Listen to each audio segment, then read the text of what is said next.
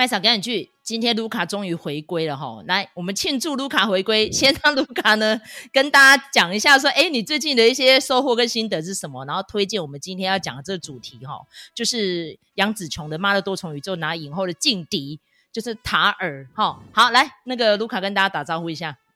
哎，大家好，我是卢卡，我终于回来了。对，那那个呃，就是。中间有一些个人的事情啦，所以休养了一段时间哈。那那个之后，大家可能也会听到我自己一个人录的那个日历哦。那虽然说是在一个休息状态哦，可是其实我也是，呃，该看的片子都是有看啦。哈，那尤其是像塔尔这个，就摆明了就是我的偶像，对不对？我的女神，这个凯特·布兰奇的片子哦。所以一定也是呃有去看的啦哈。那但是呢，我只能说，我我那个时候我记得我有跟麦嫂讲，就是我觉得他前面好多术语飞来飞去，我觉得有一点难以消受哈。那不过当然这部片子还是非常棒啊，而且你当然就是呃在这里头可以看到凯特·布兰奇那种神演技啊哈。那个比如说像呃他得奖的作品《蓝色茉莉》。你看，边看就会觉得边哭，就会觉得说他为什么要把自己糟蹋成这样子？哦，为了要拿影后那么辛苦哈。然后呢，你再看到塔尔，你就会觉得说这个贱人哦，就会觉得说哦，他好像有一点罪有应得还是什么的哈。对，所以我觉得这个是一个呃观影上的心情的不同啦。那当然，我觉得塔尔这部片子它也是有一点。呃，有一点争议啦，小小的争议啦，哈。那这个在这个呃，就是呃上映之前呐、呃，就是有一个很重要的呃，马林艾索普，好，这个呃，他也曾经他的纪录片《马林艾索普首席女指挥》，呃，也是在这个塔尔上映之前，好，在台湾有做一个播映啊。那我相信，如果呃看过这个纪录片的人，就会发现说，诶。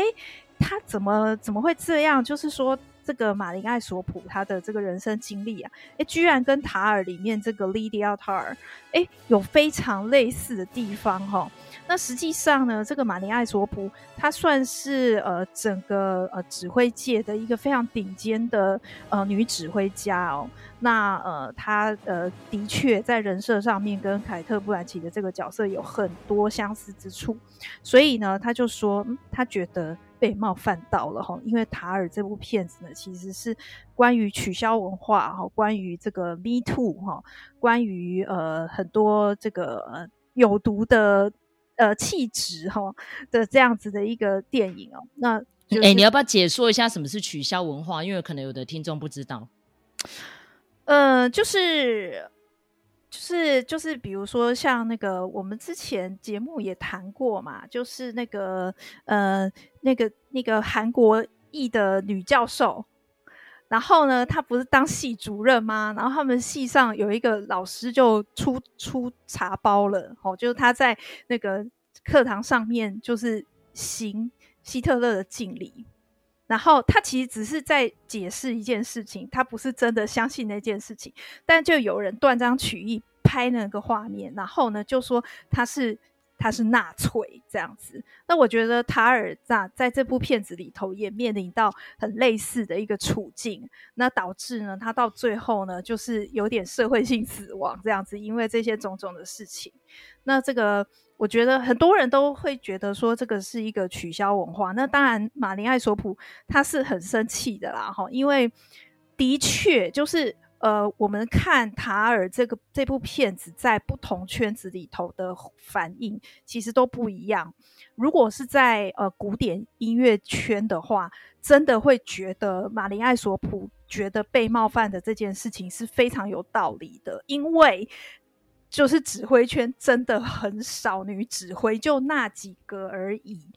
那你又把他的人设搞得跟那个马林艾索普一模一样。那你说这不是冒犯，什么才是冒犯？而且马林艾索普并没有发生那些事情啊，哈！但是呢，这个塔尔在剧中哦，太多事情哦，不只是取消文化而已哦，然后他还这个桃色纠纷哦，然后到最后甚至上演暴力事件哦，所以我觉得难怪马林艾索普会。呃不开心。然后呢，其实整个指挥界也觉得说，男指挥家的 Me Too 事件其实非常非常多，不论是对男的或者是对女的，你为什么不去描写？而你弄了一个女性为主的一个叙事，那你就会让人家觉得说，你到底是支持女权还是反女权还是怎么样？吼，那个大家就会有一些猜测跟呃，就是。不开心这样子，会有一些争议这样子。那我觉得这个部分我们后面可以再来讨论啊。我个人对这个论点是，呃，我我我其实有自己一番想法啦。那我基本上我还是支持塔尔这部戏的这样子。那呃，一样哈，我们先来一个。呃，先讲一个 trivia 的环节哈，因为我就是负责 trivia 的哈。那我觉得这部片子有一些 trivia 非常非常的有趣哦。比如说呢，我觉得我看到这个眼睛都亮了哈，就是因为 Lydia Tar 这个角色呢，哈，他是一个非常有教养的人，然后呢，他又非常的这个很理性啊，好，那个感觉智性非常高。那凯特·布兰奇他为了要演绎这样的角色啊。他想到了用声音来表达，然后呢，他借镜的是谁的声音呢？是苏珊桑塔。好，这个我如果我的印象没有错的话，我记得好像有人要来拍苏珊桑塔格的片子了。哈，那个不晓得到最后是谁来演出。不过呢，哦，这个在他的传记问世之前呢，哈，那个凯特·布兰奇先借用了苏珊桑塔的声音。哈，我觉得这个是非常有趣。然后呢，另外一个呃区别啊我觉得也很好笑，就是说我们这个导演编导啦，哈，Todd Field，他是谁呢？哈，他其实就是那个嗯、呃，大开眼界里头，好，那个带领呃阿汤哥进入那个禁忌性爱派对的那一个音乐家，爵士乐的那个朋友，哈。那个人，那个演员，他就是我们这次这个塔尔的编导哈。那所以呢，因为大开眼界的关系，他其实凯特·布兰奇在大开眼界里头也贡献了他的声音，就是他是不挂名演出一个声音演出的角色哈。所以他们就说，哎，这个是他们两个之间的一个连结，就是大开眼界哦。那这个他 Field 他有讲过，就是说他这个完全是为了。凯特·布兰奇而写的，他觉得就是如果凯特·布兰奇不演的话，这部片子就拍不成了哈。于是呢，他就是一边开车，然后一边就是跟那个凯特·布兰奇的经纪人打电话。结果他得知一个非常可怕的消息，就是呢，呃，凯特·布兰奇未来的三年都都已经被 booking 了哈，都不可能演出了。这样子，我猜可能是那个是不是马丁·史科西斯的那部片子？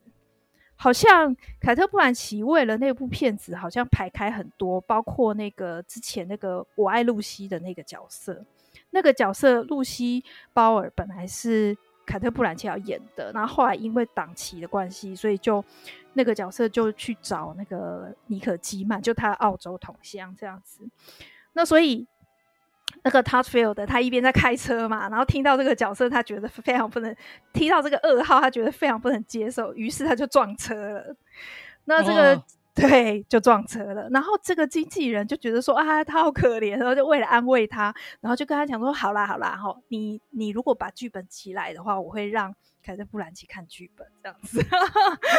就很好笑这样子。那那个也是促成了这部片子啦。那当初呢，这个呃，Todd Field 他撞车的声音其实有收录在本片里头哈。这个也是一个还蛮好笑的事情。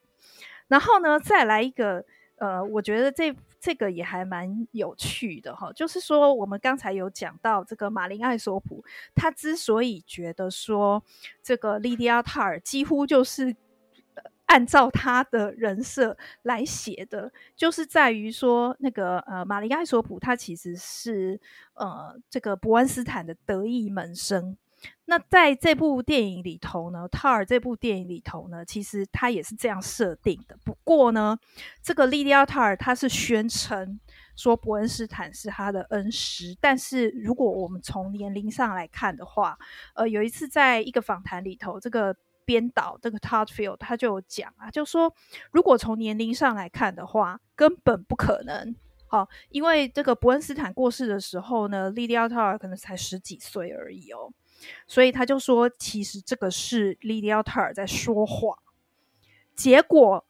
伯恩斯坦的小孩听到这个访谈，然后他们就回了一封很正式的信。不过，当然大家看看到内容就知道是开玩笑。他就说呢。他们说，作为伯恩斯坦遗产的代表呢，那关于这部片子的这样子的一个争议，他说我们可以向菲尔德保证，他的女主角是十几岁的神童，所以呢，以至于他在一九九零年的夏天的决赛里头获得特别的许可，成为伯恩斯坦的门生哦，所以他就是他们就是半开玩笑的回说。这事情绝对有可能不是莉莉亚在说谎哈，她绝对有可能成为伯恩斯坦的门生，因为他是如此的天才，而伯恩斯坦呢是如此的伟大哈。我觉得这个就还蛮好笑的。那最后一个，我来补充一下刚才我们讲到的这个取消文化的这个部分哈，他那个剧情是说莉莉亚她在这个茱莉亚呃。这个教授指挥课，那结果呢，遇到一个学生呢，他说呢，他是这个呃 BIPOC 的泛性别者哦，所以他对于这个呃老白男呃这个巴赫哦觉得不以为然，他对他的音乐都不想要接触哦。这个 BIPOC 呃，我跟大家解释一下哈，就是 B 就是 Black。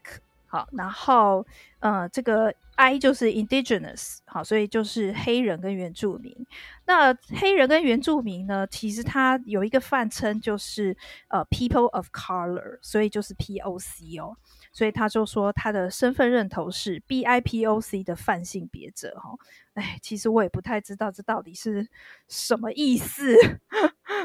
对，所以呢，呃，就是呃，让大家知道一下。呃，世界上有这样子的人，哈，那我其实我觉得看到那段的时候，我，还蛮感慨的，就是说，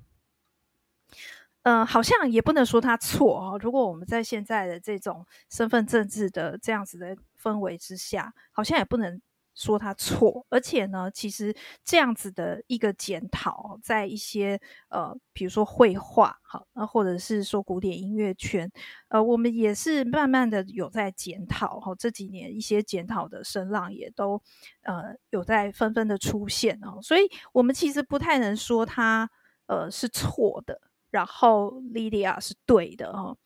那但是总是会觉得说，哎。这个哈、哦，把这个艺术搞得这么复杂，我们以后到底要怎么怎么去，比如说传递好、哦、人类的文化哦，比如说现在也有人在讲啊哦，类似像是说高跟哦，它其实是双重的剥削嘛，哈、哦，对于这个呃未成年者。以及对于这个呃少数民族哈，呃就是呃有色人种的民族啦哈，那所以他的艺术还适不适合哦当成一个庙堂之作，让大家来赏析，让大家来理解呢哈？这个我觉得这个是一个呃艺术界的一个问题啦，但是。呃，作为人类文化的传递者的我们，哈，大家其实我们都是人类文化的传递者，呃，可能也是必须要去思索这样子的一个呃议题。那个我要讲就是说，呃，其实这部片子，呃，我刚才前面有讲过，就是说，呃，马林艾索普对于这部片子的不满，哈、可能有一部分是事实，可是我自己看完这部片子。的的感想是说，虽然好、哦、这个角色是非凯特·布兰奇不演啊、哦、的一个角色，但是我觉得这并不是一个女性的角色，她的所作所为，她在片子里头的那些行为跟举止，我觉得她还是极度阳刚的，所以等于是说，虽然她是女指挥，但是她里面的那些东西，她发生的那些事情，我觉得还是算是在。男性有毒气质的一部分，所以我会觉得说，只是刚好演出的人是凯特·布兰奇，她是一个女的，不然我觉得这个角色其实她就是要控诉的，的确就是呃艺术圈也好，或者是其他职场也好的那样子的一个 Me Too 的这样子的一个事情，所以我并不会觉得说这个是在。因为我听到很多男性的影评人都是这样子讲的齁，他们都会觉得说这部片子好像已经有点过时了，因为他是不是在反女权还是怎么样齁？但我觉得我在我一个女性看来，我我并不会这样觉得，我觉得他还是在控诉那样子的一个 Me Too 的一个文化，一个权势性侵跟性骚扰的文化。的确，它有可能发生在男性，也有可能发生在女性身上。但是，我觉得以目前来说，它还是比较属于那个男性的那个阳刚气质的部分。所以，呃，我是这样看的。那我觉得，如果说大家有不同的想法，或者是说你也认同我们的想法，都可以在底下留言给我们。对，那我们可能呃也会一一来回复。好，那因为其实我觉得塔尔这个博大精深的电影哈，剧本啊，再加上他整个演员表现都非常的厉害。可是因为我觉得这一届哈，真的太多好作品了哈，所以呢，不知道他会不会嗯，在一些奖项上面有斩获啦。我还是非常喜欢这个导演的，继续加油。好，那感谢卢卡，我们下次再见喽，拜拜。麦嫂表演剧今天非常开心。对，又邀请到童律师了。你们好久没有一起连线来讲电影了哈。那因为其实呃，嗯、塔尔这部电影哦，这次在奥斯卡也是非常多的斩获。但是我觉得在提名上面，就是这个最佳女主角哦，视为是杨紫琼的最大劲敌，就是这个 Cate Blanchett。那这一次这一个戏呢，基本上我那时候是力邀童律师跟我一起看哈。那因为她是我的学姐嘛，然后这个人文素养跟音乐素养也比我高深许多哈。所以呢，她第一时间刚上映没多久，她就去南港戏院看。那看完之后也是感触良多嘛，对不对？哈，那现在是不是先让童律师跟大家自我介绍一下，然后提一下为什么你也很推崇这部电影，然后看完的感想如何？嗨，我是童文勋哈，大家好，很很久不见了哈。这部电影，嗯，其实我在看《三朝鱼来》的时候就有看到预告片，那就想说可能要来看这样子。看完之后，我觉得有很多感触了。我先讲结论。我的结论是，女权主义走了快要一百年，似乎还在原地踏步。最严重的问题在这个问，在这个电影里面几乎都呈现。这是我的结论。先讲结论。那为什么会得到这个结论呢？就是你也看到，就是说，当然看到这个电影的时候，大家会印象很深的是，他在上课的时候，他对学生他有肢体的碰触。然后其实这个也有一点点权势的压迫，就是它不对等，它这个对话是不对等的，因为就像在法庭，它是一个法官的专场，所以你如果得罪法官，事实上那是法官的法庭，他可能给你罪受，可能给你羞辱，事实上你很难反击，你反击也是输，不反击也是输。那在课堂上也是一样，老师要怎么教你，要怎么指导你，似乎你反击也是输。那你不反击呢？就是因为其他人也不会声援你，所有的学生都点点点静悄悄。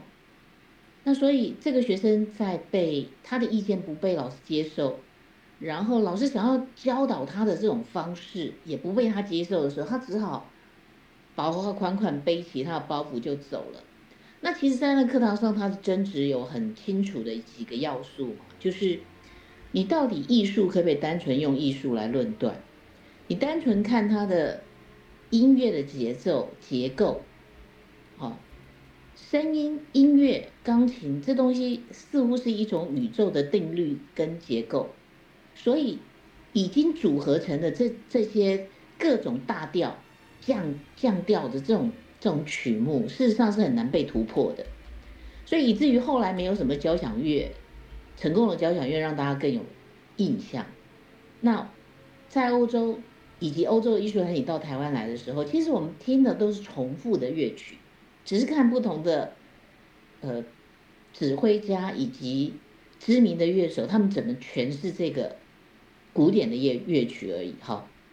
好，所以亘古不变的问题就是说。艺术家的私德是不是应该要从他的音乐艺术本身割裂辨识？然后政治的问题是不是应该要跟政艺术的问题割裂辨识？然后你就不免联想到这一次乌克兰总统他在讲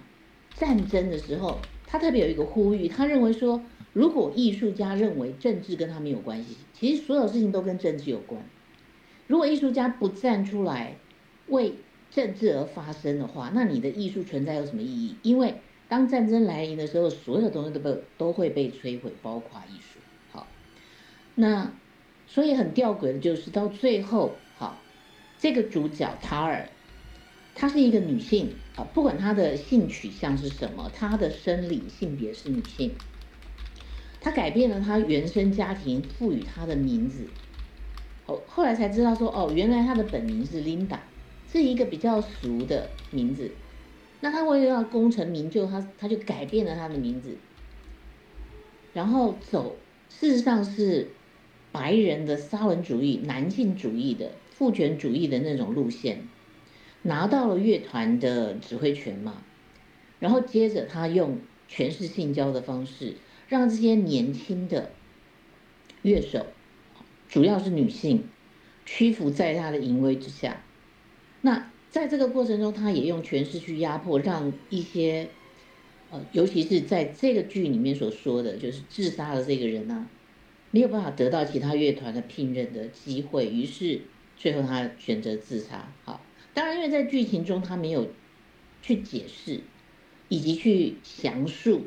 究竟谁是谁非，是不是这个年轻的乐手真的是一个跟踪者、跟骚者？然后仰慕这个指挥家，所以呢，给他很多的呃骚扰，因此他才会写信去跟很多的乐团要求这些乐团断送他的前程，就是让他没有发展的空间。可是他们曾经在在南美洲，对不对？在取那个南美洲的这些原住民的这个声音的时候，啊，歌曲声音的时候，他们曾经可能有几个月的美好的时光。两个人相处在一起，然后应该是有性行为哈，好，所以呃，其实他处理了非常非常多的层次的这种问题，那我觉得感触很深啊。女性主义可能走到今天，从这个剧看起来是失败式。当当这个女性她拿到权力的时候，事实上她的作为可能比男性沙文主义、父权主义还要严重。然后他他没有任何的自觉，也不觉得他应该要反省，反而他跌到谷底之后，他换一个舞台重新开始这样子。嗯，其实我觉得凡事要看两面哈，比如说像那时候童律师刚看完的时候，我就有跟他分享哈，我说其实蛮多人都在探讨说，到底指挥家是不是为作曲家而服务？比如说他在学校里面教授的时候，他就认为说，哦，这个就是要切割来看啊，你虽然嗯不喜欢。这个呃，作曲家他个人，然后可能好像很厌女啦，然后跟女性生了一堆孩子啦，然后但是呢，你要单纯看他的作品来说，他还是划时代的贡献嘛，点点点，就因为这样就跟他的。呃，学生有发生非常激烈的冲突。那我们今天撇开巴哈这个人在音乐史上的贡献呐，哈，我我们还在讲接下来这莉莉亚她针对于她一些整个曲谱上面的展示，比如说她觉得马勒呢，他个人呢，其实基本上他当初在创作的时候，就是为了追求他的老婆，所以他可能有哪些心路历程什么的，他又把它结合在一起了。所以你觉得这个电影这样陈述是不是显示莉莉亚很矛盾呢？嗯，其实不会。他他讲的是说，第一个，你要不要接受这个作曲家？你要不要接受这个艺术的创作者？你必须要看的是他的谱曲的能力，诠释音乐的能力。确实，巴哈，我觉得巴哈在各方面，如果在音乐的入门刚，不管是钢琴啊，哈，不管是弦乐，如果你无法理解巴哈，那我觉得在音乐这个古典音乐这个领域，应该是还没有入门。那所以他身为一个教授，他指导学生的时候，我觉得他指导方向是没错。他我觉得他是这种指导方式非常杰出的。可是当他说他因为马勒，然后跟他的现在的伴侣结缘，这个就就显示在另外一个层面，就是说，当艺术家要去追求他的创新，他要去突破的时候，他需要不断的刺激跟灵感，对不对？嗯。而人生的这个刺激跟灵感，无非来自眼耳鼻舌身嘛，五识嘛。所以色欲是一个，食欲是一个。所以眼睛看到美好的风景，往往让艺术家有很大的刺激冲击，对不对？然后美好的食物，还有美好的性生活，那你不断的追求爱情的刺激，因为他后来有一段诠释在讲说，到底你在你在音乐这个过程中有一个专访，对不对？对，对他他说他他选择什么？爱情。然后他问他这个爱情有多长？你就记得有那个电影，就是那个周星驰的电影，就是说如果这段爱情一定要有个时间的话，我希望它是一万年。对，可是他的爱情，他说他爱情有多久？七分钟。就是那一段弦乐，那段曲目指挥完了之后，就是那七分钟。那你可以知道，就是说那是非常的高度的兴奋刺激的状态。他在那人的整个精神跟身体在这么亢奋的状态之下，他会不断的寻求肉体的刺激，我觉得这是可以理解的。我这个东东东东西没有矛盾，反而我觉得是一直存在在艺术界的。所以有一些说法就是说，不管是绘画或是音乐，艺术圈艺术圈很乱，有这样的一个说法。对，那其实无非就是因为他们在。追求自由跟创作的过程中，嗯，这件事情可能对他们来说只是一个过程而已。但是有人不能够接受，所以其实有一本书我也推荐给大家过，就是《成为西蒙波娃》。《成为西蒙波娃》这本书其实讲述了西蒙波娃跟他的呃伴侣，哈的这种开放性的生活过程中，哈，他们曾经。也是用诠释，跟西蒙波娃的一个学生，女学生，同时跟他有过关系，就是你这对伴侣，男女这对伴侣，同时对一个年轻的女性，那他可能是一种仰望的角度来看你们这这两位哲学家，对不对？可是你同时跟他发生关系，而且维持很长期的关系，嗯，那。你说你是开放的关系，可是对于这个女孩子来说，她最后的期待未必是开放的关系，以至于受了很大的伤害。那在《成为西蒙波娃》里面，这本书里面其实有处理到这一段。好，所以我觉得其实不只是在艺术的领域，甚至连哲学领域都有都有这个问题。那可是如果我们从法律的角度来看的话，可以看到就是说。诠释性交这件事情，到为什么在这个片子里面他没有做很大的琢磨，所以后来的法律的桥段，比如说他去要求要被 deposition，就是说在开庭之前要被采证，那你这个言辞言论笔录是对方的律师来给你采证的，那是可以成为呈堂的证据，所以他被采证了。嗯。那到底是不是全是性交？这当然是违法的。对，呃，所以后来他在案件都还没有结束之前，他就失去了他乐团指挥的位置，然后他跟他的 couple，他的伴侣的关系也破裂了，然后监护权，他们有一个共同的小孩嘛，嗯，那这小孩的监护权也最后变成在他的 couple 的身上嘛，他要去学校接接孩子，他也不让他接。好，另外就是有一点。就是在西方的社会里面，不管是在美国，或是他所处的德国，都有这样的一个很强烈的规定。在台湾还没有处理得很好，我觉得未来在立法领域可以处理的，就是如果小孩在学校有霸凌的问题，跟其他学生有冲突，请问家长可不可以自己去接触对方的孩子，那个孩子，然后有肢体的碰触，或是给他言语的警告？这个在美国是有处理哦，这是很重的罪哦，可是，在台湾是完全没有。对啊，对对，这其实应该要探讨啦，因为一个成年人跑去学校去威吓一个小孩，那小孩之间他们的互动不知道，他只有听信片面嘛，然后就单独为了宠自己的孩子去教训别人，我觉得这个可以探讨了。嗯，而且我觉得这部电影里面还有一个环节，我就是很想要讨论。郑医师其实有受访过，他提到说，如果有个公关公司。帮 Lydia 做一个很妥善的处理，可能就不会搞成这个样子了。可能他第一时间先认错，或者是说他可以先阐述一下他跟他这个 protege 之间的一些互动，那可能就是造成什么样的因素，而不是在人家正式演出的时候跑去给他推一把。我觉得那一幕让我好震撼，你知道，因为我那时候看到他从后台出来，我不知道发生什么事情，然后用导演那种蒙太奇的剪接方式，原来他是下一步去。把他这个算是好朋友，而且是他的金主 sponsor，把他这样直接推下指挥台，我真的好难过哎！他一定要用这么暴烈的方式来处理他的愤怒吗？真的吗？真的吗？真的吗？我我倒觉得这一段很正常。嗯，我纯粹是从一个人要不要对他的所作所为负责，而不是说找一个公关公司来掩盖。我从法律的角度，我我其实从头到尾倾向都是这样子，就是说我会跟我当事人对话。就说事情是不是真的是你做的？如果是，你要不要承担？而是单纯要把它辩护到无罪，这两回事。那律师通常会在这种情况之下会建议当事人，就是说，如果是认罪协商会有什么结果？如果不认罪协商是什么结果？我记得我看过一个电影哈，是这个讲一个溜冰的女孩，后来变成赌场。这种私人赌场的，呃，很重要的一个公关小姐，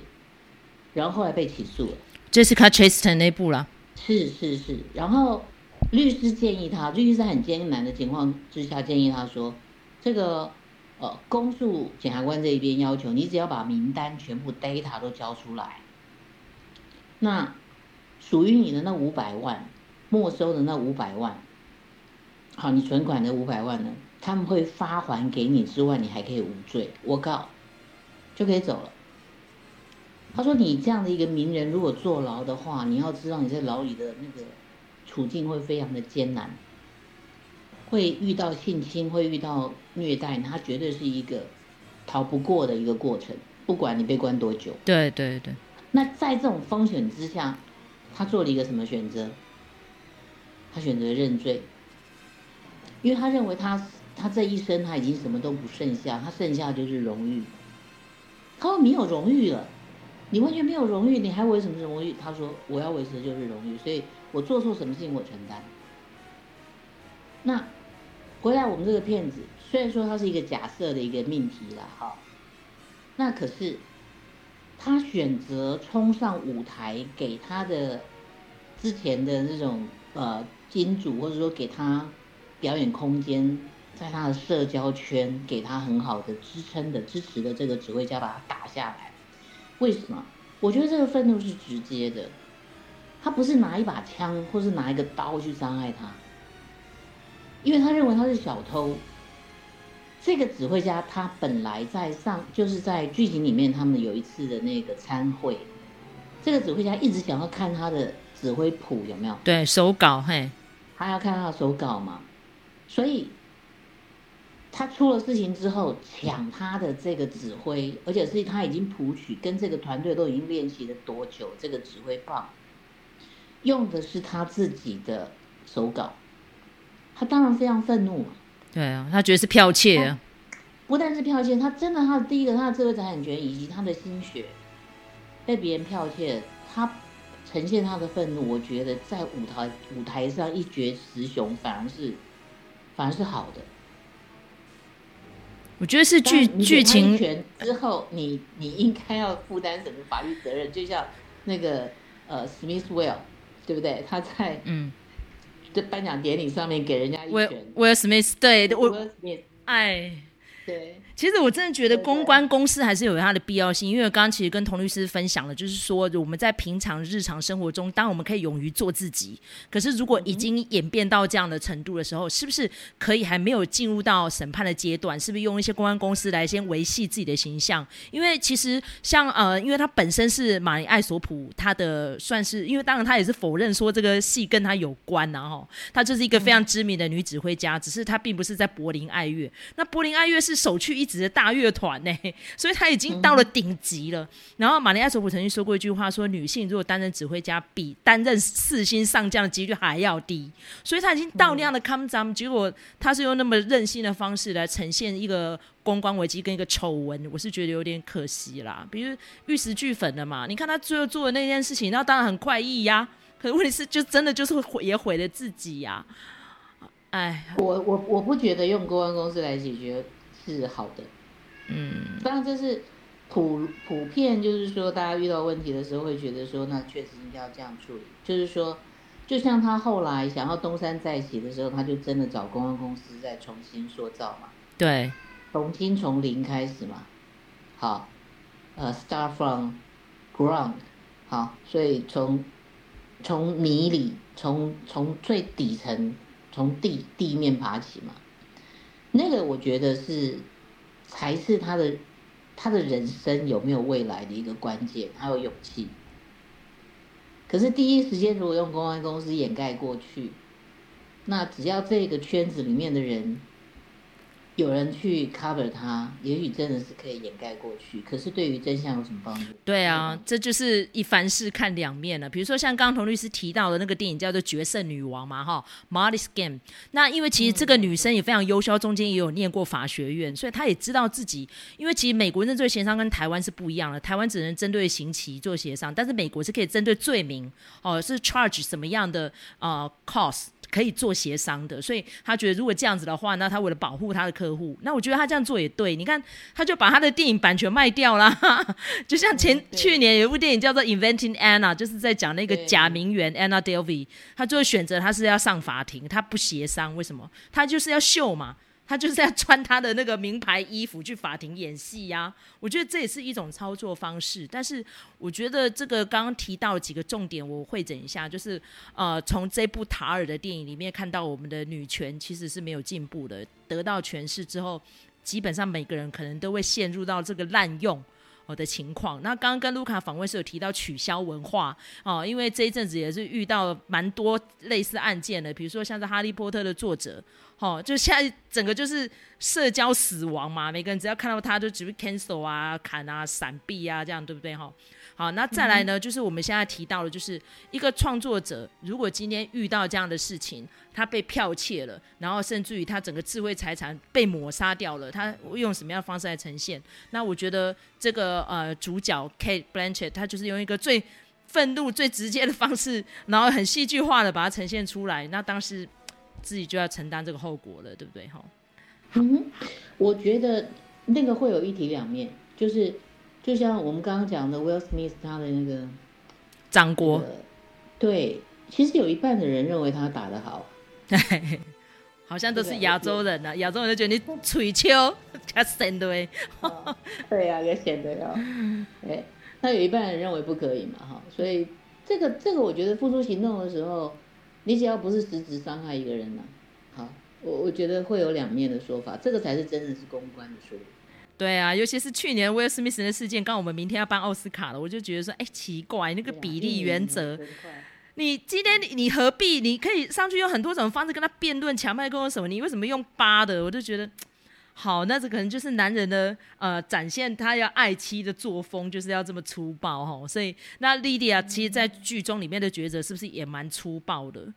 那那所以我才说，非常多人在探讨说啊，那好不容易女权走到今天呢，今天把一个女人变成这样的角色，那如果今天这角色变成男人了？我说变成男人就不好看了，就是要变成女人来值得探讨，不是吗？好，那今天非常开心邀请童律师哦，我们觉得女人对女人来谈这部片，应该会有非常多可以讨论的地方。好，那就我们静观其变，看奥斯卡最后讲座颁给谁了哈。谢谢您，我们下次再邀请您来。好，拜拜。好，那郑医师公三小，今天又邀请到郑医师哦，我比较想要跟郑医师讨论的是《塔尔》这部电影里面。针对于这个主人翁哦，莉迪亚·塔尔，当然是他是虚构人物啦。他掌握到这个权力之后，他所采取的每一个步骤，你觉得是不是有哪一些可以有更好的选择方式，不用让自己这样子好不容易把这个楼盖起来，然后又迅速让它塌掉？我是觉得蛮感慨的啦。尤其你看，像他们里面有提到说，其实真实人物。有提到哈，就是那个女指挥家嘛哈，她说如果今天女性要当上指挥家的话，那个几率比当上四星上将还要低，所以那个难度有多高，就没想到还是遇到这样的事情。所以郑医师，你要不要来分析一下？其实她是不是可以有更好的选择这样子？那我们先了解一下指挥家，他们要怎么样才会变指挥家？然后女性为什么那么困难？好，我们看到很多那个知名乐团的那个常设，或者是他们的就是总监啊，也就是最主要的那个指挥家，他不是一开始就可以去当那么大的乐团的指挥家。他一定是从下面，他要先去指挥一般的小乐团，然后累积到一定的点数，然后他们再去 apply，就是有一些比较大的乐团，然后他们有客席指挥，好，那这个其实都有那个经纪公司在帮忙啊，他们去申请啊，然后去 apply，然后有机会他们就去累积这个分数，好，然后累积分数够了，再往更大的乐团。啊，去申请，好，所以这中间他要花很多的心力，啊，很多的时间去累积他指挥的点数，啊，所以那个 position 他要达到那个地位的话，实际上他要花非常多年的时间，才才有可能站到一个比较大的乐团，啊的一个常设的指挥，啊，当然他拥有常设指挥的这个位置的话，他很多事情就可以自己决定。好，我们现在回到这部电影。我觉得这部电影有趣的就是，因为它本身的人设就是这个女指挥家她，她有她的人格特质，好，那她的人格特质也是造成就是她指挥非常的有自信，当然她的专业应该是没有什么问题，啊，可是因为她自己人格特质的使然，我觉得她有一点那种自恋性人格啦，那自恋性人格基本上就是我对别人错，那不太管。或是不太能够去 care，或者是注意到别人的感觉或是想法，几乎都是以他自己为主，啊，所以当当发生事情的时候，他还是觉得他对错，啊，他对别人错，所以到最后就是啊，现代这种啊网络的社会，然后这个社群媒体啊，这个传播非常的容易，所以如果有人要搞你。啊甚至他用这个电影里面讲的那个剪接的方式，他要去弄你啊，那再加一些他之前的一些负面新闻，这样全部加在一起，就可以把它扯下来了啊。所以刚才麦嫂问了一个非常好的问题，他有可能在这中间踩刹车。我觉得如果用他的人设去看是啊，不太可能啊，就是基本上他是是一个比较强势，比较啊。就是这个自我啊，就是以自我为主的一个人设，啊，那甚至有一点自恋性人格，啊，所以人家跟他相处，通常都是会觉得很痛苦。你看跟他很久的，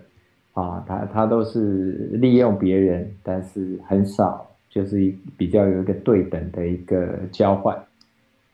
当然，就是我们看到有一些关于这部电影的影评啊，就是讲到就是。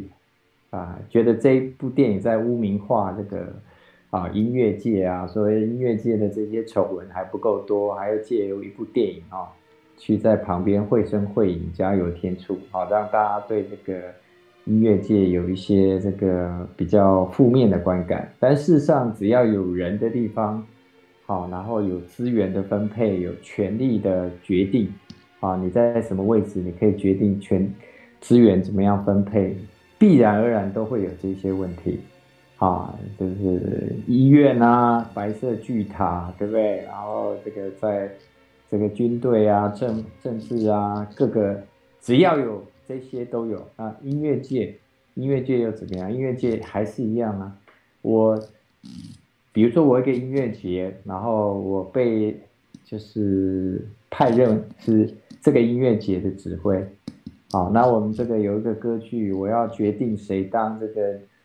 第一女高音、第二女高音，对不对？那么多人来应征，那我的权力很大。好，那我要决定用谁啊？当然，这后面就会有很多的故事。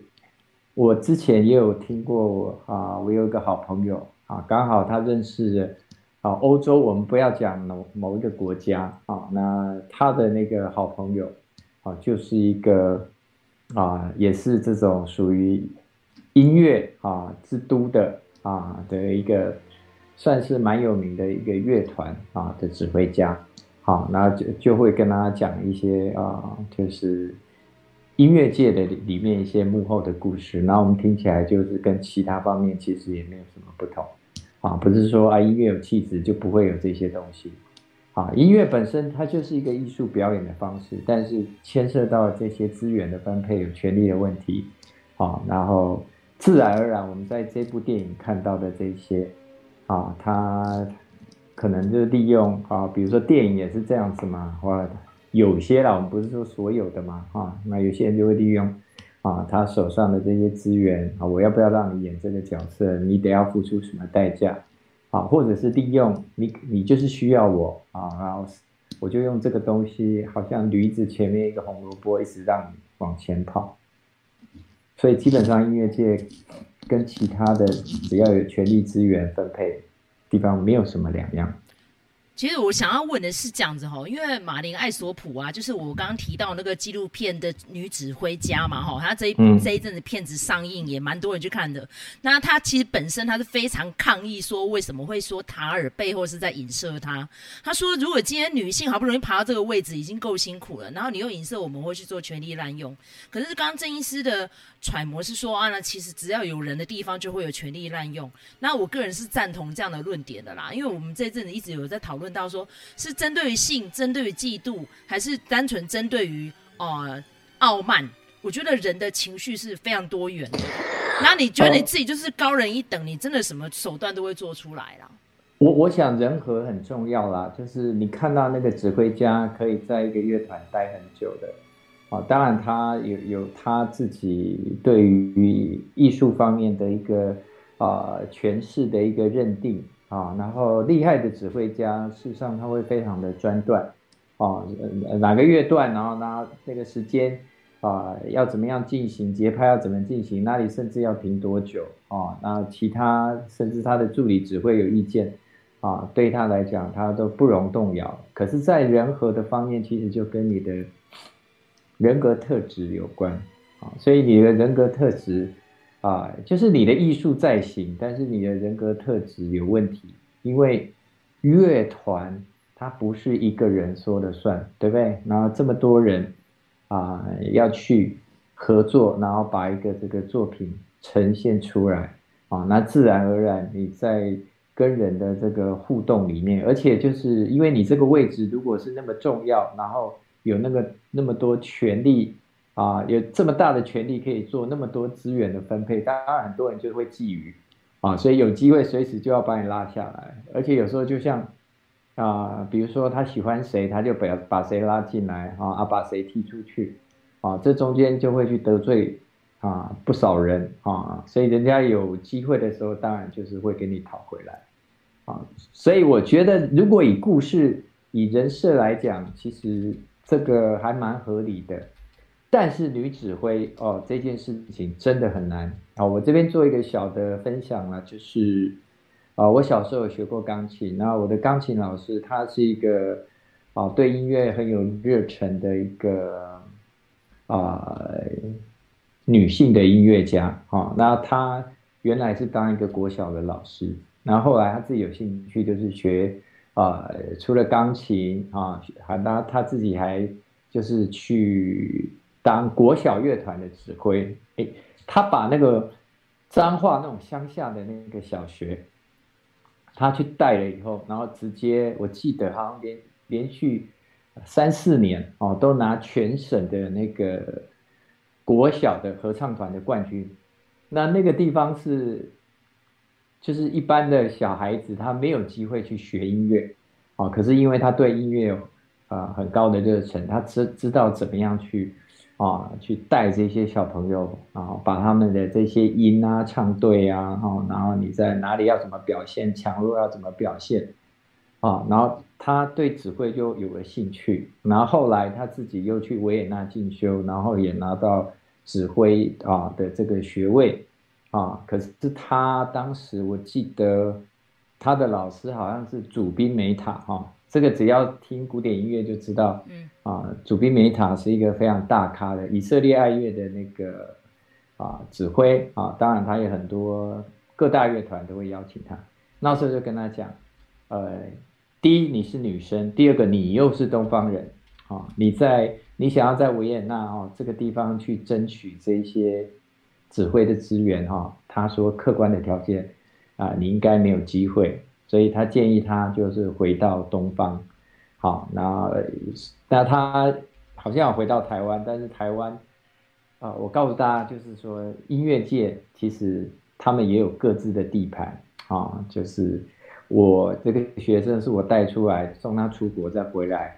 然后这是我的人，我要优先用他。其实都是还有这些人马啊，派系，所以他因为他是自己啊，然后自己有兴趣这样学，然后去国外拿学位啊，然后跟国内这些原来有的这些音乐大佬啊比较没有渊源啊，所以他后来就得要到中国大陆去啊，我记得是到西安。的音乐学院啊，去那边当他们的常设指挥啊。不过他后来啊，运气也不错，也有到维也纳金色大厅啊去演奏啊。这个中比较有中国传统的这些，可是大家知道金色大厅不是随便的乐团可以进去的啊。那他本身也是很辛苦啦，就是我觉得他很有才华，很有热忱。好，然后他指挥家最重要是他们耳朵要很厉害啊，然后哪个哪个地方不对，他们马上就可以听得出来，然后要怎么样调啊，他们马上知道。好，所以女指挥家啊要在啊这个所谓的音乐界去获得一席之地，这件事情真的是难上加难。嗯，我觉得。最主要是这个电影为什么会让人家动容的地方，除了就是这个剧作家哈，也是这个导演啊，陶德菲尔普斯，他就是非常认真去钻研啊、呃、几个那个算是乐曲之间高潮迭起，然后甚至于他呃设计了这个女主角塔尔跟年轻的学员之间辩论，说到底这个作曲家跟这个作曲家个人哦、是不是可以做分裂？然后甚至于我们如果在做这个乐曲的呈现的时候，我们是不是可以重新演绎？他有做了非常多的辩证哦。那因为其实我们这个节目不是音乐类的节目，我们光是来讲塔尔这个人，他是不是充满了矛盾？你看他最前面就会讲到说，哦，我们就是要去尊重那个呃创作者他当初的氛围啊，然后他的呃。作曲的时候，他的故事背景啊，哈，然后，但是他实际上他在教学的时候，他说要来割裂来看呐、啊，然后他那时候其实他一直讲说我们要重视的是性别平权，但是他其实他的行为处事是超级不平权的。那我觉得这种人格分裂的方式是不是，呃，很多艺术家都会这个样子？呃，我们先回到呃，指挥家其实他其实就是对这些乐曲，他本来就是有一个全。诠释的一个观点的不同啊，其实，在指挥家里面，他们就大致分成，如果我们要粗分，就分两派，一派就是照那个作曲家在上面标的速度是多少，他大概就抓多少啊。那另外一派就是，我才不管你上面速度啊写多少，我觉得呃到这里，我觉得应该要慢下来，你写啊可能是多慢，然后我觉得要稍快。啊，我觉得感觉比较有 feel，啊，这里面他里面有讲嘛，他的恩师是伯恩斯坦，对不对？对。事实上，伯恩斯坦就是指挥家里面的弹性速啊速度的大王啊，就是他一首马勒啊，可能人家演奏起来那个乐章可能是八九分钟，他可以演奏十几分钟，啊，可是他他的马勒在这个就是音乐界事实上大家是公认啊，也是有他的。啊，艺术价值跟地位啊，所以，我我觉得他人设弄得蛮好的啦。他就是学伯恩斯坦那一派，然后所以他有很多的弹性速度。好，那他说，我想配呃，就是麦嫂这边有讲到哈，就是说指挥家应该要为作曲家啊、呃，就是服务啊这件事情。可是如果讲到弹性速度的话，其实很多作曲家他不一定是同意的。好，那只是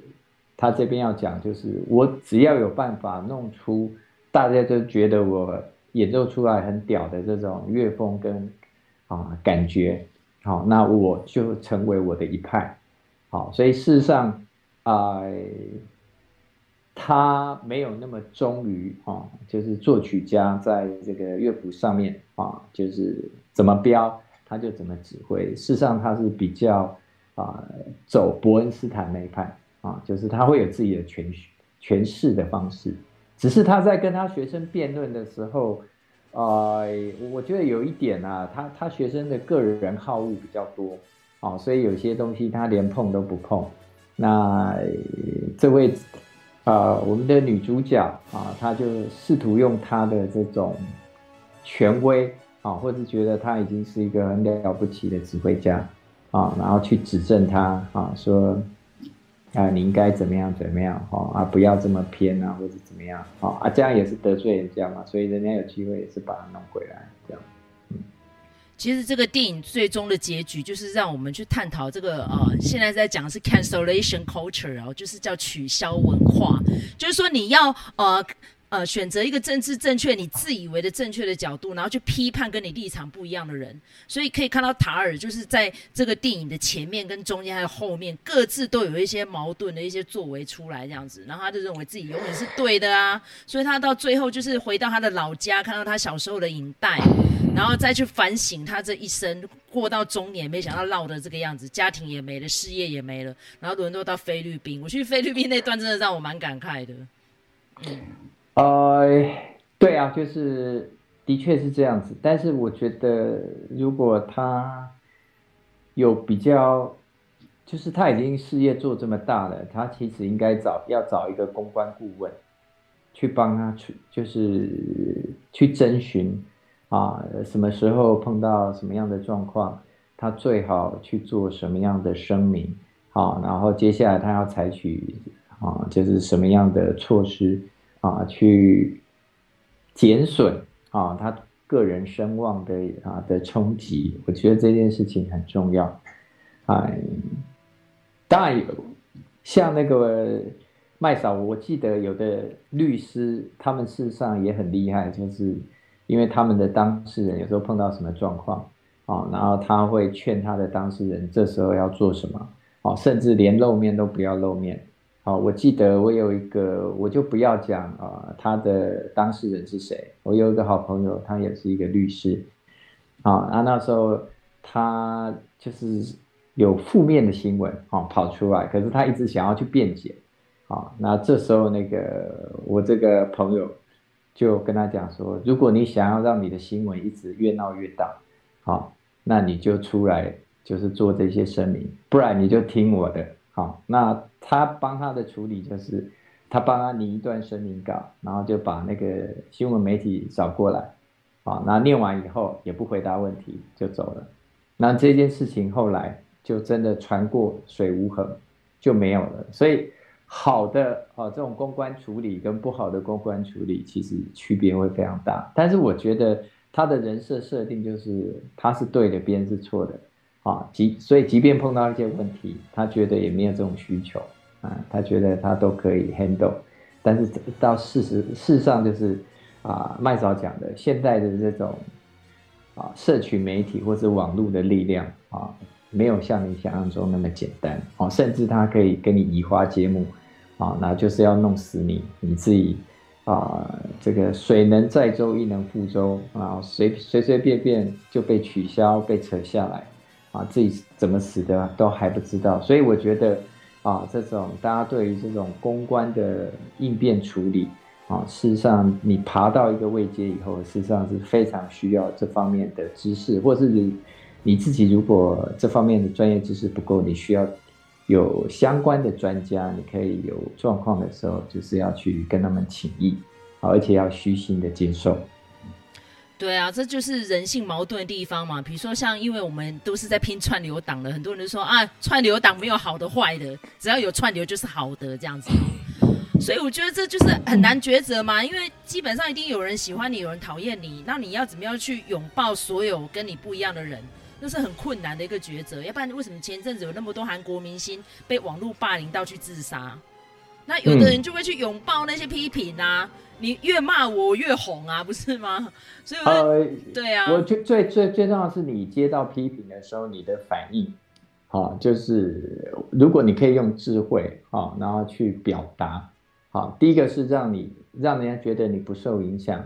好，那而且你不是用那种，如果人家对你是恶意的，你也不是用那种恶意的去把它回回去，或者是有时候人家是非常恶意，但是你用非常有智慧的话语，啊，然后让大家知道，啊，就是你不怕这些东西，而且就是大家会根据你你过去一贯的这些轨迹，啊，你过去的塑形好不好？啊，所以你碰到这种类似的状况的处理，事实上你都很稳的，这基本上就不会有太大的问题。好，但是如果你碰到有一些人去攻击你啊，你也只是啊，我有跟麦嫂讨论过哈，他说是我，他用那个尼采的“你凝望深渊，深渊也凝望着你”，我是讲狗咬狗一嘴毛，所以你当这个跟要攻击你的力量去对抗的时候，事实上大家就会觉得你你们事实上差不多。啊，而且就是你的状况不会好到哪里去。可是如果人家对你的攻击，啊，你是不受影响、很稳的，可以去回复。哦，那而且一一直以来都是这样子。那最重要当然是你的品格不能太差，哈，就是你不能真的就去做一些大家觉得哇，这种惊世骇俗、违违反善良风俗的这些。好事情私底下你干了这么多，我们都不知道哈。当然就是你自己本身平常的塑形啊，你自己要把握好。好，最后我是想说，用两个也是名家啦哈的案例哦，跟大家来做分享。比如说，像是我们都知道六祖慧能嘛，便本来无一物，何处惹尘埃？他是没有读书的，不识字哦。他就是因为这个街，最后就是拿到了掌门人哈的头衔，对不对？那我们讲另外一个，就读很多书的哈，也是这部电影里面有用到的叔本华，好，那也是哲学大家嘛，对不对？但是呢，他就有提到说，哦，一个人人品如何，就是看他怎么看待噪音。可是呢，他在讲讲这一段的时候，塔尔马上就吐了他的导师。他说：“可是叔本华因为噪音的问题，他把他的女裁缝邻居摔到墙上，然后最后被告了。这样啊，那个事情大家可以上维基百科去找，是真的有。所以你要想说，你也怎么去面对？你要是读了很多书，你就像叔本华一样，那你就是一个暴力分子，然后你都是用这种很疯狂的方式解决事情。可是如果你没有读书，像六祖慧能，啊就本来无一物嘛，是不是就把它放下就好了？对不对？”所以那就是看你怎么抉择，不是吗？就是智慧嘛。呃，对，智慧跟知识是两回事情啊。我这边最后再插播一下，其实那个很多音乐家啊，他们对声音极极度的敏感啊，所以之前我有跟麦嫂我们在平台上面也有讨论过哈、很多指挥家，比如说他是古典啊乐团的指挥，他平常休息的时候。他绝对不会去听什么古典的 CD，不会听去听古典的电台，古典音乐他连听都不听，因为他只要一放出来，他的注意力马上就是会去听其中的细节。好，那甚至我有呃客户是钢琴家啊，钢琴老师，他说他睡觉前绝对不会去放钢琴音乐啊，因为那个钢琴音乐如果中间他觉得那个音弹的不好或是有问题。他整个毛都竖起来，他根本没办法放松，没办法睡觉，所以他们对声音就非常的敏感。所以他们只能听白噪音吗？他们就是事实上，他甚至有的他在休息的时候，呃，像我讲的那个古典乐团指挥家，他都是听那种爵士乐，哦，就是跟他专业无关的音乐，因为跟他专业无关的，他就不会去挑剔。不会去仔细的去看他哪里弄得好不好，就是他还是要有一些声音。如果他要听音乐的话，但是绝对不是他自己的专业，因为他在自己休闲的时间啊，不能把自己的神经憋那么紧，因为他们对古典的乐音啊是非常敏感的。好，所以那今天我们就借由《塔尔》这部电影哈，来告诉大家哈。这个门扇你是要开启它还是关上它？这个是很重要的抉择哦。因为我们在录音的时候，麦嫂才刚看完了铃芽之旅就是提到关门关门这件事情，所以如果今天这个潘朵拉的盒子被你打开了，是不是里面有非常多的问题，你都要去解决它？那是不是干脆就关上它，我们就不要去处理了，试着去放下，有可能就会避免掉一个灾难哦。比如说像里面那个塔尔啊，因为 Krista 就是呃这中间那个非常关键的，曾经跟他有发生过情感纠葛的那个年轻指挥家，他自杀了嘛，对不对？他一直寄信给他，但是塔尔就选择关上关上，我不要处理啊。可是如果没有他，他那时候其实应该要请公关专家就要处理了啦。对，就是要处理。然后甚至你说，就你可以说承认你跟他有什么问题，但是那个跟什么没有关系。好，然后人家会选择，因为就是你一直回避，人家会觉得你有问题。好，而且就是有证据嘛，人家会一直抓你的话，就是一直有，就是其他人都掌握了这个证据嘛。包括他的助理嘛，他都是把那个 email 啊留下来，对不对？所以我才觉得这个导演真的非常厉害，大家可以去上维基百科跟 m d b 去找哦。他其实才执导三部长片，这是第三部哦，他就已经被提名了三项奥斯卡奖了。那这一次不知道凯特·布兰奇会不会因为这个角色再度轮圆拿到影后哈？所以现在大家都说他是杨紫琼最大劲敌哦。所以呢，我们就静观其变吧哦。OK，那今天非常谢谢郑医师哦，再来当我们的来宾哦。所以下次如果再有好的作品的话，请大家留言敲完，我们再来邀请郑医师来做来宾。感谢郑医师，我们下次再见，拜拜，拜拜。